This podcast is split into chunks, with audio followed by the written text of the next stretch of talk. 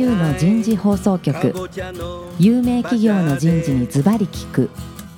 年間約500社を訪問し続けている人事のスペシャリストでありシンガーソングライターとしても活躍する楠田優が有名企業の人事を招いて企業が抱える課題や実際の事例を紹介しながら解決策を模索していきます。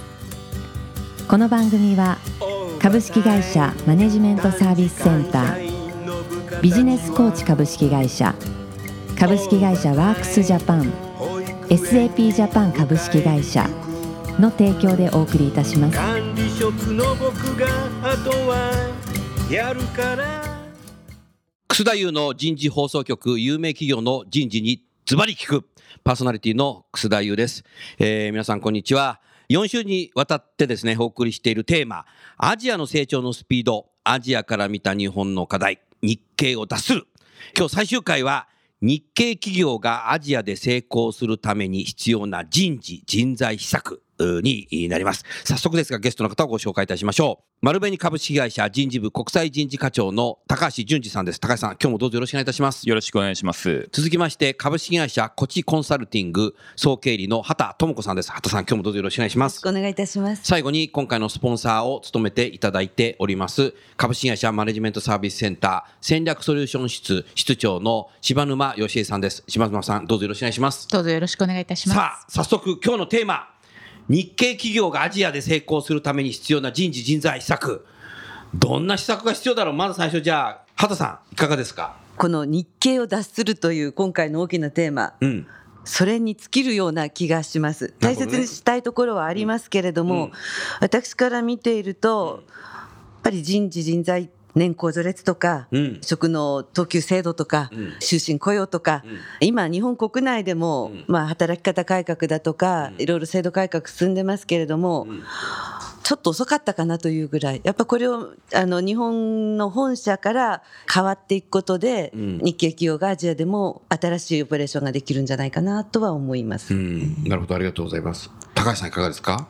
はい。成功するために必要な施策って、まあこれ答えはきっとないんだろうなとうん。思うんですけれども、まあ弊社でありていに申し上げますと、こう人事制度を作ったとか、うん。あの管理職層の強化施策としてまあ研修をやったとか、うん。そういうまあ一般的なことはまあどこの会社もやってると思うんですけども、はい。まあそれにあの魂を込めると。魂に込める、えーそれにまあ尽きるのかなというふうに思います。うん。でまあ、魂の込め方っていうのはですね、うん。これを実際に運用する現地の皆様をしっかり巻き込んでうん。会話してじゃあどんな制度がうちの会社には重要なんだとかうちの会社としてどういうビジネスをやっていくだからこんな人材が必要だよね、うん。こんな人材にはいっぱい給料払いましょう評価しましょうとうん。いうことがですね現地の幹部社員ともう本当にがっぷり四つに組んでですね会話しなて制度を作り上げていく、うん。これが非常に重要だというふうに自分の経験からは思いました。うん。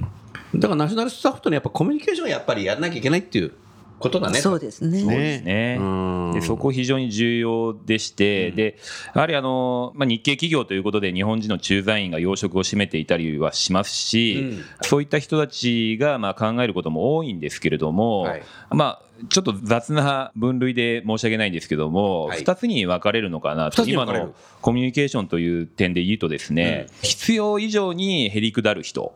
必要以上にどんなこと？例えば。いや要するにですね、うん。まあ、中国に来ましたと、うん。私みたいな、まあ、日本の諸国から来ましたと、うん。中国みたいなでかい市場で何ができるのか分かりませんので、ちょっといろいろ教えてくださいみたいな、うん。こう一言で言えば自信がない人なるほど。ですね。でもう一つ、その対極にいるのがですね、まあ、横柄な人ですね。あもう俺は本社から来たんだと、選ばれた駐在員なんだと。いう口調で上から目線で来る人、これもう両方うまくいかないんですよね。あいかないだろうね。だから、あの日本にいても上司がそうだったら嫌だもんだって。そうですね、うん。まあ、日本だとなんとなくこう仕組みが出来上がってるんで、その人のパーソナリティはまあ仕組みでカバーするとか、絶大なまあ専門性が性格をカバーするとか、そういったことはあるんですけども、なるほど。やっぱり接し方、ここはあの海外に出ると非常に重要っていうか、一番重要だと思うんですよね。うん。ある程度スキルがなくてもですね、それはあの現地の皆様の方がよく知ってますし、逆にそういうまあマインドじゃないと任せられないんで、やはり自分たちの会社自分が何のためにこの駐在をしたんだとか、その中国事業がどういうふうに伸ばしていきたいんだっていうことをですねなるほど。はっきりと分かりやすい言葉で伝える、うん。これはあの現地のまあ総経理だったり、まあ、トップ、まあ、あと中間管理職もそうなんですけども、うん。そういった人たちがそういう発信をしっかりしていく、まあ、そのためには自分の会社をしっかり理解して、うん。強み弱みをはっきり分かった上でうん。舵を切っていくとうん。いうことがまあ非常に重要なのかなというふうに思いますね。なるほどね。ありがとうございます。島根さん、何か質問ありますか？はい、私の課題感をちょっとお伝えしたいなというふうに思ったんですけども、うん。再三ですね、お二人からお話があった中に、人材っていうキーワードが結構含まれていたかなそうと、だね。はい、思っていまして、うん。でやっぱりこの人材に対してちょっと着目をしておきたいなというふうに思うんですが、うん。やっぱりこの人口がですね減少していく中で、うん。どうしてもやっぱり日本って総力戦で当たらざるを得ないとうん。いう状況かなと思います。うん。でこれに対して AI だとか、うん。IoT が相当解消してくれるんだろうなと思うんですが、うん。じゃあ人が何をするのっていうところはやっぱりついて回るとうん。いうところなんじゃないかなと思います。はい。でその上で、うん。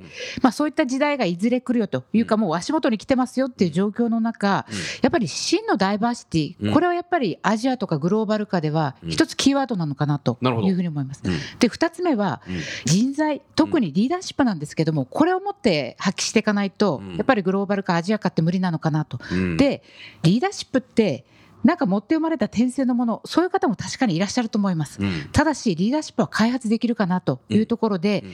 一つキーワードとしてあるのが多くの企業さん日本企業ってものすごく研修いわゆる投資はしてます。はい。ただしやっただけで終わっちゃう、うん。これを早く解消していただきたいなと思っていまして、うん。多分今の人材開発の方のキーワードって、うん。オフ JT と OJT の垣根をなくす、うん。要するにオフ JT でしっかり学んできたことを OJT でどうやって経験をさせるか、おっしゃる通りだね。はい、生かすか、うん。こういったものがやっぱり一つのキーワードかなと、うん。三つ目が経営のコミットかなと、うん。経営者どれだけ日本人を活躍させるかっていうところで言うとこのコミットメントがないと日本企業ってやっぱり残っていかないのかなとういうふうんに考えてますと。リーダーシップね。はい。まああのこの番組で以前にもね少し僕が言ったことあるんだけど結構日本人のまあリーダー格の人ってリーダーシップの結構本読んでんだよね。読んでますね。でもね、リーダーシップ発揮してないんですよ。だから言っちゃったことあるんですよ、その人に。あなたのリーダーシップは R のリーダーだと。何言われてんの ?L じゃねえぞみたいなう。んだだからね、行動変容してないんだよね。うん知識としてリーダー、本を読んでるんですよね。めものすごく多いですよ、そういう人。だからね、そこをやっぱ直さなきゃいけないね。あとはやっぱり、まあね、今日は海外の話になってるので、駐在員をやっぱ前工程で本当にリーダーシップ発揮できるように development して、なるべく早く。で、できる人を出すっていうことを本当にやらないと、そうですね。ね、ダメだなと思って、もう、ね、MSG したの出番だよ、そこ。ありがとうございます。あの、ちょうどですね、あの昨年なんですが、当社でちょっと人事もやはり過渡期ってずっというふうにお話はしていたかなと思うんですが、うん。その過渡期の時期を過ぎて動き出した企業さんが多いなと、うん。特にあの人事の方なんですけども、うん。やっぱりこの過渡期をちゃんと捉えなきゃっていうことで、うん。弊社のお客様ですね、はい。にインタビューちょっとさせていただいたんです。でそこでやっぱり共通として出てきたのがグローバル人材特にリーダー人材をやっぱり早期に海外に出して育成させなきゃっていうのが共通で出てきました。このあたりちょっと丸紅さんにお伺いしたかったんですよね。丸目さん入社してもう例えばトレーニーとか早いの？最近。そうですね、あの私事で申し上げますと、あの入社7年目、8年目に海外出て、まあ、30前だ。その頃は結構早いと言われたんですけど、もう私の入社20年ですけども、はい。もう最近はもう早い人は2年目、3年目で、2年目3年目なの、えー行く人もいます。まそれはもうじゃあもう内定段階からそういう覚悟を話してるわけ？そうですね。2、あの3年で行くよ？まあ、人によってはっていうことですけども、あとは現地のレギュレーションもありますんで、ある程度一定のあの経験がないといけない国も結構あるんですけれども、うん。もうどんどん海外に行かして、まあ、ストレッチアサインメントをですねや、ってる？ええ。ちょっと頑張ればなんとかできると。期、間どのぐらい行くの？トレーニーだから。トレーニーは大体2年2年。ですね。戻ってきてどう？いやーもうそれはすごい目の色変えて、ええあのーいい回転をしてますね。で、それを経て、3年じゃ早いだろうっていうようなね。シルバー民主主義ないんだねもう。あ まあ、すごいねそれできる人はやっぱりそれぐらいのスピードであの育成育成というかまあ本人がやりたいから言ってるっていうところもありますし、うん。まああの頭角表して、うん。もうまさに彼が適任だっていうところでいくところもあると思うんですけども。女性もやってんの？あ女性もあります。女性も行くの？えたくましいね。えはい。まあ、女性も一度そういう早くね、はい。女性は海外駐在トレーニーで出すと、はい。まあ、戻ってきてさ結婚してさ子供生まれたりもさもう一回行きたくなるよね。そうですね。一回も行ってないとえ復職した後に行けっても行ったことないとなんかもう行きたくないみたいなえそうですよね。なっちゃうかもしれないなるべく早く出しちゃうっていうのは重要だね、ええまあおそう丸見えすごいね。まあ、ライフイベントありますんで女性はあの早く出たいと。最近はそういうマインドを持ってる人も多いですよね。はうい、ーん。それは素晴らしいね。そうですね。で一方でまあ消費者さんは違うのかもしれないんですが、多くの企業さんって、じゃあ若手が海外で活躍してきましたと、うん。非常に楽しい経験もしましたと、うん。じゃあ日本に帰ってきてくださいって言った時に、うん。日本の職場が魅力的じゃないっていうことをよく帰ってきてドメスティック人材になっちゃうんだよな。そうなんですよね。そこのそうすると海外に出したトレーニーが福利厚生で終わっちゃうんだよ。そうなんですよね。そこの工夫をどういうふうにされるべきかっていうのもちょっと今うん。日触れておいた方がいいかなと。うん。そうですね。確かにあの一定数言います。一度海外出て、まあ、日本に戻ってきて、まあ、海外の経験が非常に魅力的だったとかもうちょっと残りたいとか、うんうん。そういうことを言う若手社員がいないわけじゃないんですけどもやっぱり次のポジションを見せていくうん。まあ、海外でこういう経験をしてまた本社に戻ってやっぱ本社はヘッドクォーターなわけなので、はい。デシジョンメイクもしますしやはり内容によってはあの本社の方が面白い仕事もありますし。そうですね、ええ。だからそこのキャリアプランっていうのがまあカッチカチに決まったわけじゃないんですけども、まあ、必ず年に1回どういうことをやってみたいんだって本人にちゃんと言わせてうん。でそれをまあ必ず実現するわけじゃないんですけれども、まあ、しつこく2回3回言ったら結構うちの会社叶えてるケースが多いんじゃないかなというふうに思いますしなるほど。まあ、ちゃんとそれを会話して叶えていくうん。っていうことを回していく、うん。やはり人間こう自分が言ったことに責任を持ちがちですんで、うん。まあ、とにかくこう何やりたいんだってことを積極的に言ってもらう、うん。でもそういう風土を作っていくっていうのは重要なのかなというふうに思いますね。もうあの野球とかサッカーとか見てるとさもう20代の前半というか10代の後半ぐらいから海外行ってねグローバルに活躍してるアスリートが多多いじゃない、だからビジネスのねアスリートだってそのぐらいから最初出していくっていうのは必要重要だよね。そうですね。入社10年目じゃもう遅いね。そうですね、うん。まあ、入社、それこそ7、8年目で買収した企業の先の、まあ、財務責任者として駐在する人間もいますもう副し。総経理ぐらいで。そう。まあ、あの中国の場合はそういう、まあ、中国の場合はですねそこまで若いともしかしたらちょっとあダメかもしれない。ある程度の徴用の序がある国ではあるので、うんうん。まあ、ただ他の国、まあ、僕がこの間出張で行った中東とかではですね、うん。あまり、まあ、そういうの関係なしにうん。若手がどんどんそういうの行ってそこで経営をしっかり見てくると。見てくるそれはでもものすごい。中東のナショナルスタッフからなんかお客様扱いになんないの？なんか本社本社から来たぞ可愛いのがみたいな。いやーそれはあのやっぱり実力ある人を派遣していますし。だから原稿の人にも言っとかなきゃいけないね。そう目的が何かってえーまあ、2回目のお客さんじゃないんだからみたいな。えーだからそこでしっかりと実力示さないとですね、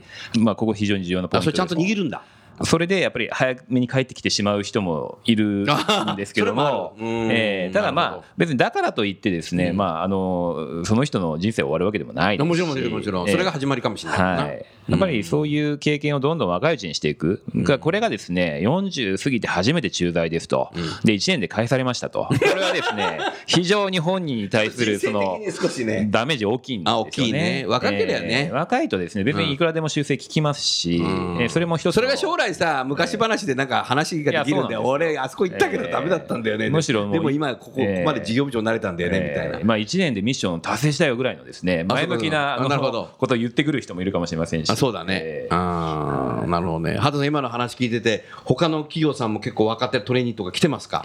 そうですね。今トレーニー多いですけど一番早いのは、うん某名古屋のメーカーさんなんですけどね。某名古屋のメーカー。いやあそことそんな大きいとこじゃない。あそんなそんなでも一部上場ですね。新入社員がだいたい40人から50人ぐらいでその中にも韓国人とか中国人いろんな人混じってるんですけど、うん。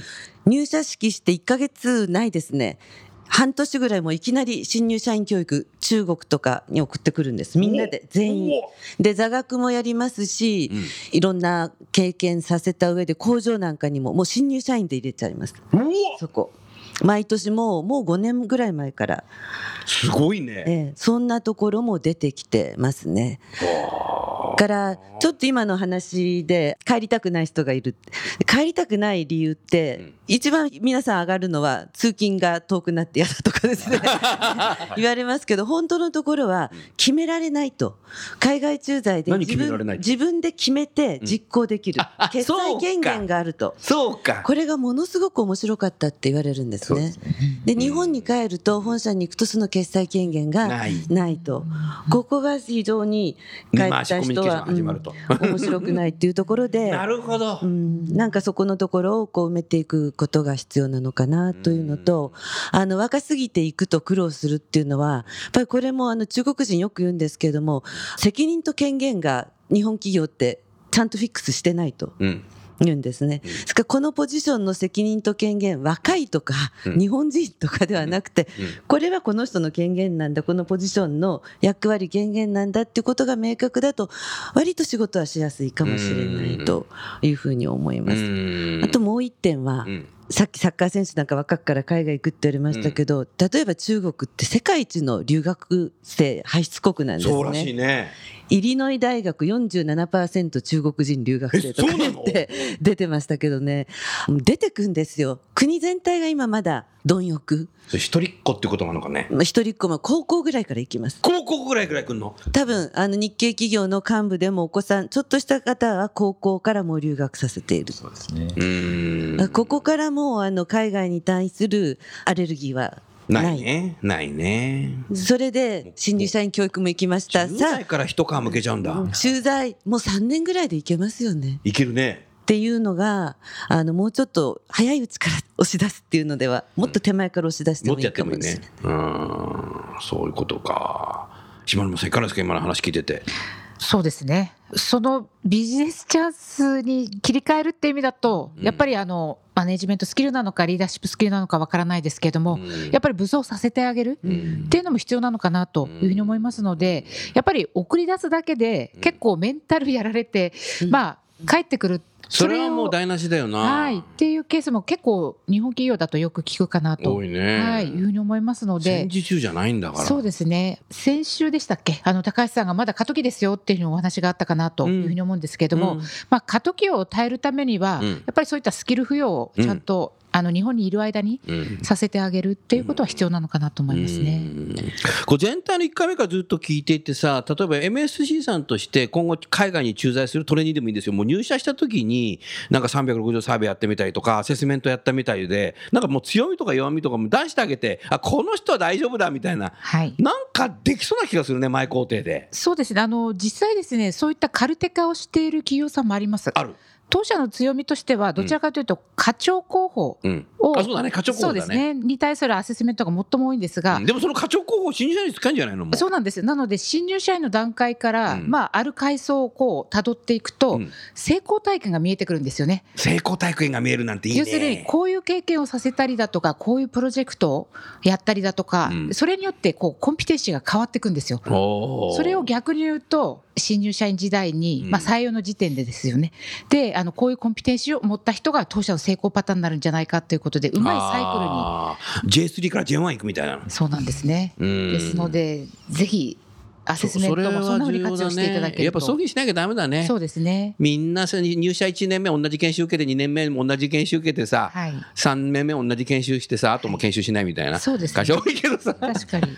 うん、あの私中国の現場いると、うん大企業ばっかりじゃないんですよね。本当に地方のうん。中小企業もたくさん出てこられてて、なるほど。今日丸紅さんとか MSC さんとかだと、まあ、教育もねきっちりそうやってリーダー育成もされている、うん。アセスメントしてって、それが行き届いてない企業の方がものすごく多い。なるほどそうなのね。ですね、うん。だからもっとその教育をするとかきちんと開発したら育つリーダーシップはというようなことがもう少し下の方までつつ裏裏まで広がるというか、うん。それが全体が底上げになるんじゃないかなと思いますなるほどね。非常にあのまだ恵まれてない環境のところが多いでうす。ーん。なるほどね。でもそこはなんかのきっかけで変えていければ、日本人まだまだいけるよね。いや全然いけますよ。うーん、なるほど。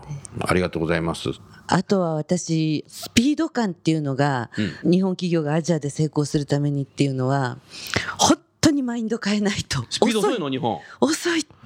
遅い。な、根回を決し。めるのもコンセンサスとかって言うからね本当に日本は。高校生からもっとアジャイルにやれと。うん。あの経験させるのも昇格も早いですし昇本当にスピード感。昇格って何？中国どのぐらいで？日本より多分5年ぐらいずつ早いような感じ5年早い。ね課長あたりでも課長5年以上早いかもしれない、うーん。まあ、弊社で入れた私がいた時に入れた制度はですね、やはり、まあ、うちの会社も割とこう日本的な制度に似た部分があったんですけども、はい。まあはい、職務給的なことも入れまして、うん。等級をより細分化はしたんですけれどあの今まで2つしかなかった育成機関とマネージャー機関とでもそれだとじゃあどうやって上げていけばいいのかわからないっていう声も多かったので、うんそれを、まあ、職務を一応定義をして、うんでそこの職務ができるようになったら、うんもう1年目でもすぐ次のポジションに行けると。でも同じ仕事をやってるんだったら、うんもうそのボックスの中から出られませんと。なるほど。な いうふう。にすることで、長くいる人も仕事の中身が変わらなければそのボックスからは出られませんと、うん。でもこの仕事ができるようになったらすぐにでも上がりますと、うん。もうそうするとですねもう年齢がぐちゃぐちゃになってきてですねね。本当にできる人はもうバンバン上がっていきますし、うん。まあ別に私はここのポジションで一生構いませんみたいな人はですね、まあしっかりと仕事もしますし真面目にやりますし、うん。ノウハウにもなるんですけども、うん。それ以上の給料はもらえないそれはなぜなら外部のマーケットでそれは売れないからとなるほど。いうことで、まあ、人によってちゃんとそうやってこうボックスを分けてですね、うんあの運用するっていうのが非常によく回りましたね。うんわかりやすいね。でも、もう全く平等じゃなくて公平になってるね、それは。そうですね素晴らしいね。島村さんいかがですか？今話聞いてて。その公平性が違う意味で正確に担保されてるのが素晴らしいなと思っていてどちらかというと日本企業ってなかなかね差別化をするって難しいですよね。う。ん。でなるだけこう同じ箱の中に入れて、うん。あまりその差別してることが見えないようにっていうのがこれまでの運用だったかなと思うんです。制度自体もそうだったのかなと思うんです、うん。ただここに切り替えるまでには相当のご苦労があったんじゃないかなと思うんですよね。まあそれ、丸部さんいつ頃からそういうふうにしてんの？それは中国原本ですけどね、だから私が2015年にこの制度を入れて、うん。まあ、まだ日は浅いんですけども、あの実際に。その前はどうなってたの？その前は、まあ、長い給与の階段があって階段があって。それを早い人は、まあ、それこそ飛び級で5段階アップみたいな人もいたんですけれども非常に稀でして、うん。そこら辺はやっぱり従業員のフラストレーションにはなっていたと、この S 評価ってなかなか取れない。じゃあみんな S を出してくるみたいな。最初のあの畑さんの話みたいなことはうちの会社でも起きてはいたんですけども、はい。まあ、そこをなんとか人間力でカバーしてやってたんですけどもやっぱり仕組みを変えてくれとうんいうのはスタッフからも駐在員からもマネージャーからも来ておりましたのでなるほど。はいそういう仕組みを入れたと。うん。だこれはただ中国の人は本当にアジャイルですし、うん。あの納得すればすぐに動き出す人たちなんで、うん。ただこれをじゃあ翻って日本の制度を今までじゃあ何年いたら課長になれますみたいな同期でちゃんとこうバランス取ってみたいな会社でこれを入れるとですねもう大変なことが起こると、だそこら辺のこう意識改革マインドセットの変え方年功じゃなくて職務的な運用がまあ本当にそれが正解かどうかわからないんですけども一つのトライとしてですね、うん。やってみるべきかなというふうにはあの中国での経験を持ってですね、うん私はあの日本でもできるのかなというふうには思いましたけどうね。んなるほどね。昨年のうん。HR の流行語大賞何かって言ったら多分1位はワンオンワンだったと思うんですよ。うん。でも2位がアジャイルだったかなというふうに思ってまして、うんでアジャイルはもうちょっと本当に加速化させないといけないかなと思いますので、うん。今年は本当のアジャイルにしないとうん。まずいのかなとういうふうんに思いますね。うん。どうしてもやっぱりなんかこう日本ってほうれん草だとかさ、ヒエラルキーだとかさ根回しだとかさコンセンサスだとかさすごく大事にしてそのいい面もあるんだけどさそれってなんか毎回復習してるみたいで。そうですね。それをするためになんか分厚い資料を作ってさ、うん。なんかそういうのがすごくある。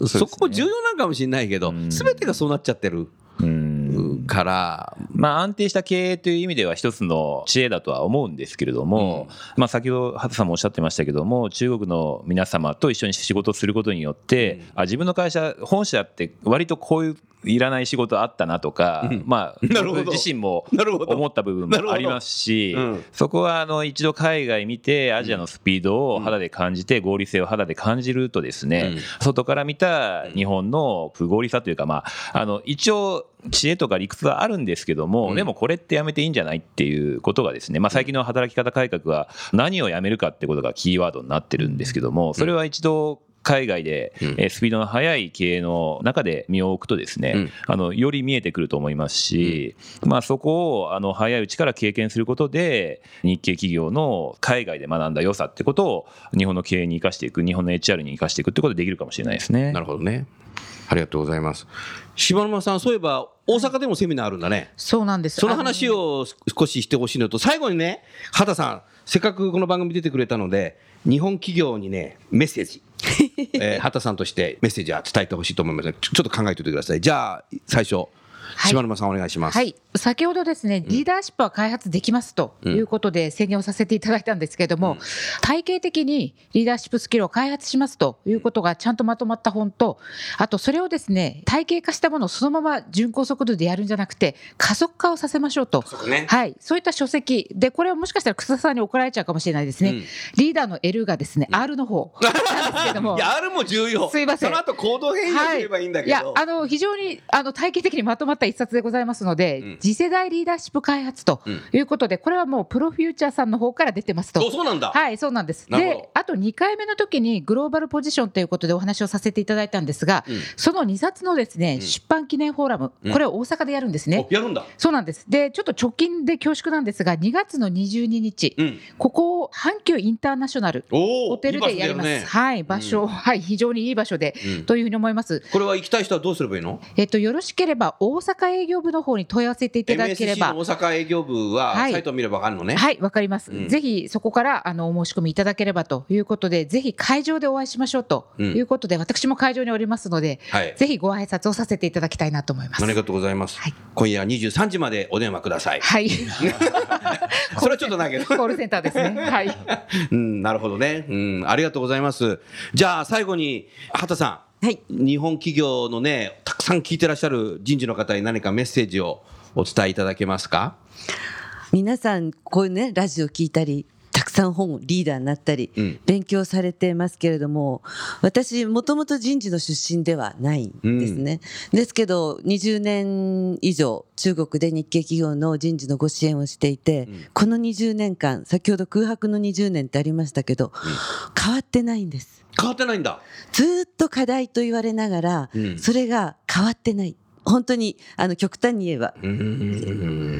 少しずつは良くなってるのかもしれないですけども、ね。中国なんかのこの変化トイレがドアがなかったところからウエスになってるようなうん変化の中ですると全く変わってないと言えるぐらいのスピードですね。う。ここの大胆さとスピードと本当に実行するっていうコミットメントですよね。うんこれがもう待てないと思うんです。もう待てない。うん次の2年は変わりましょう。次の2年、20年言語が変わる前にはい。変わろう。はい。どうですか？最後、高橋さん。はい弊社はあのそういう意味ではすでにもう変わっている会社だというふうに認識平成のうはちに変わってしまった。しておるんですけども、うん。まあこれは弊社の今後の経営方針としてもそうですし、うん。まあ、全体的にも言えるのかなっていうところは今回のテーマ、まあ、アジア中国の成長のスピードというところで言うとですね規模感、えーアジアと中国の存在感でもますます高まっていく。でその中で世界の重心も動いていく、うん。ここはですねもう本当に数字の面でそうなっていますよね。なのでそこで我々としては謙虚な気持ちでアジア中国と接して、うん。まあ、中国からもしかしたらデファクトスタンダードが出てくるかもしれないとかうん。産業革命がうん中国初でうんあるかもしれないアジア初であるかもしれないとうんいうことはあのもう身構えてお身構えてく必要があるのかなとなるほど。でそれで別に卑下するわけでもなく、うん日本の良さも取り込んだ上で一緒に最適解を見つけていく、うん。キャッチアップしていくその流れに負けていかないむしろ変わっていくとうん。いうことをやっていく必要があるのかなというふうに思いますし、そういう意識であればですね、うん自然と HR としてどういう施策が重要なのかなというのは見えてくるのかなというふうに思います。はいうんはい、ありがとうございました。それではちょうど時間になりましたので、4回にわたってお送りしました番組はこれで終わりたいと思います。最後にゲストの方をご紹介しましょう。丸紅の高橋さん、コチコンサルティングの畑さん、MSC の柴沼さん、4回にわたりどうもありがとうございました。ありがとうございました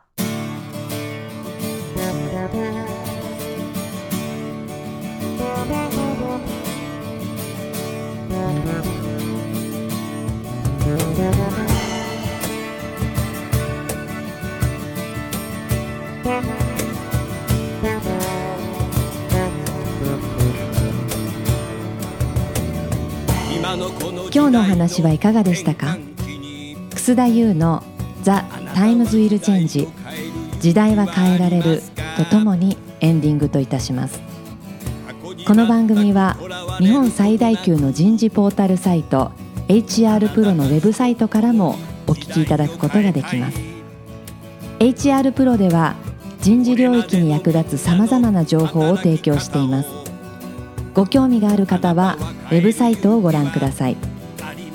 この番組は企業の人材戦略人材育成のプロフェッショナルカンパニー株式会社マネジメントサービスセンター人と組織の生産性を高めるビジネスコーチ株式会社企業の人材採用支援キャリア支援を通じて人と企業の持続的な成長と価値創造に貢献する株式会社ワークスジャパン。あらゆる業種あらゆる規模の企業のお客様のイノベーションに貢献する SAP ジャパン株式会社の提供でお送りいたしました。それでは来週もお楽しみに。